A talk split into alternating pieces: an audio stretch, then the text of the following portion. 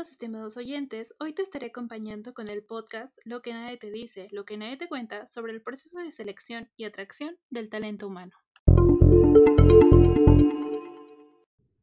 En algunas empresas se implementa el estudio socioeconómico laboral en los procesos de reclutamiento, que es realizado durante los últimos filtros del proceso de selección.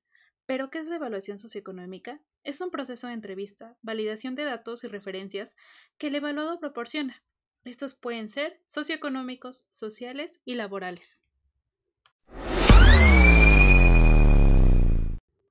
¿Cuál es su objetivo? Será corroborar que la información que fue proporcionada por los candidatos en sus solicitudes de empleo y en breves entrevistas sea verídica. De igual manera, va a permitir a la empresa conocer las necesidades y el perfil a detalle de cada postulante, así como su honestidad y valores.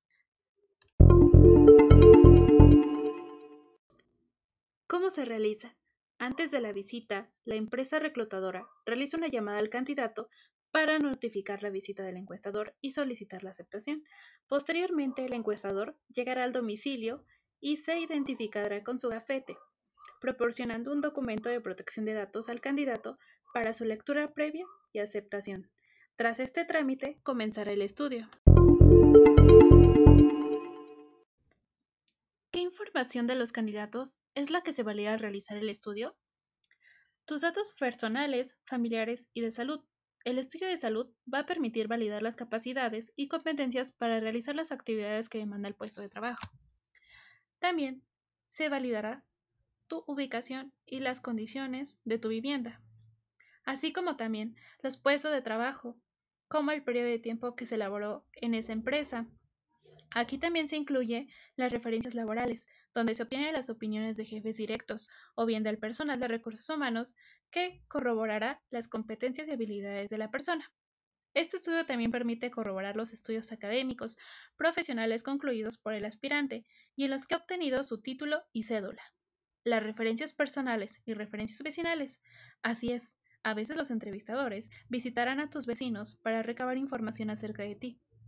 Y por último, tomarán fotografías de ti en tu casa para corroborar ante la empresa que efectivamente asistieron a tu domicilio. En el momento de realizar el estudio socioeconómico, también se pueden emplear otros instrumentos para recabar información, como apoyo, como son las encuestas y los cuestionarios. Ejemplo de algunas preguntas que te pueden realizar es ¿con quién vives? ¿Cuáles son las ocupaciones de los miembros de tu hogar? ¿Cuántas personas dependen de ti? ¿Cuál era el puesto en la empresa anterior y tu salario? ¿Cuál fue el motivo de tu salida? ¿Practicas alguna religión? ¿Frecuencia en la que consumes alcohol y tabaco? ¿Cuándo fue la última revisión médica y cuál fue el motivo de esta? Recomendaciones si te realizan algún estudio socioeconómico. Investiga sobre la empresa Observa que el reclutador se presente con identificación oficial. Esto ayudará a tener más confianza sobre la información que tú le vas a proporcionar. Antes de contestar cualquier pregunta al encuestador, solicítale los documentos que avalen el uso exclusivo de tus datos, esto con fines laborales y sin lucro. Ten listos todos los papeles solicitados en original y copia. Pregunta con anticipación sobre estos documentos que te serán solicitados. También Viste formalmente, no ocultes ningún dato y sobre todo, sé la mejor versión de ti. Esto incluye dar una limpieza mínima a tu hogar y puedes preparar algunas cortesías para el reclutador, como ofrecer algo de beber.